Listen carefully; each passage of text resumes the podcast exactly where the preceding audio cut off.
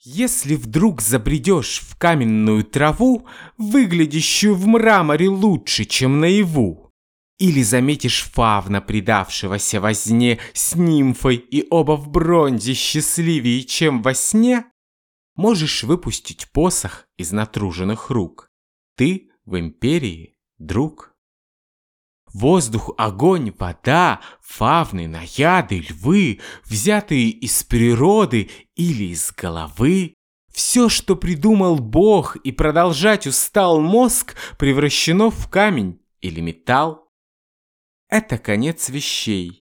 Это в конце пути зеркало, чтобы войти. Встань в свободную нишу и, закатив глаза, смотри, как проходят века, исчезая за углом, и как в паху прорастает мох, и на плечи ложится пыль. Это загар эпох.